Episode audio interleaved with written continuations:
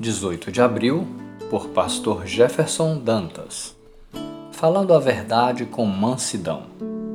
Sejam completamente humildes e dóceis e sejam pacientes, suportando uns aos outros com amor. Efésios 4, verso 2. Somos chamados para viver de modo digno de nossa fé.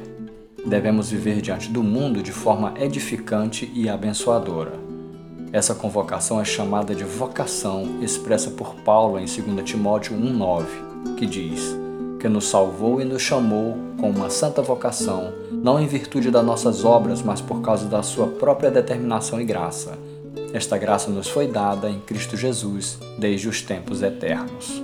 Aspectos como humildade e mansidão são hoje fora de moda.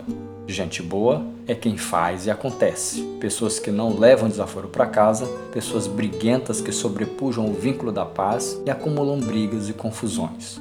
No capítulo que lemos, o apóstolo diz para a igreja revestir-se do novo homem, criado para ser semelhante a Deus em justiça e em santidade provenientes da verdade. Verso 24. O termo vestir-se mostra que nossa vida deve ter objetivos distintos do mundo os velhos trajes, imundos e pecaminosos, são trocados por trajes limpos, brancos, como santidade. Somos renovados por um espírito que nos modifica para uma vida mansa.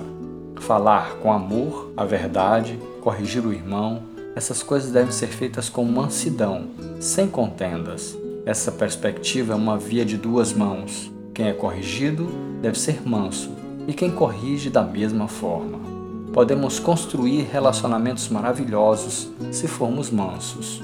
Falar a verdade é imprescindível, mas com mansidão. Isso é amor.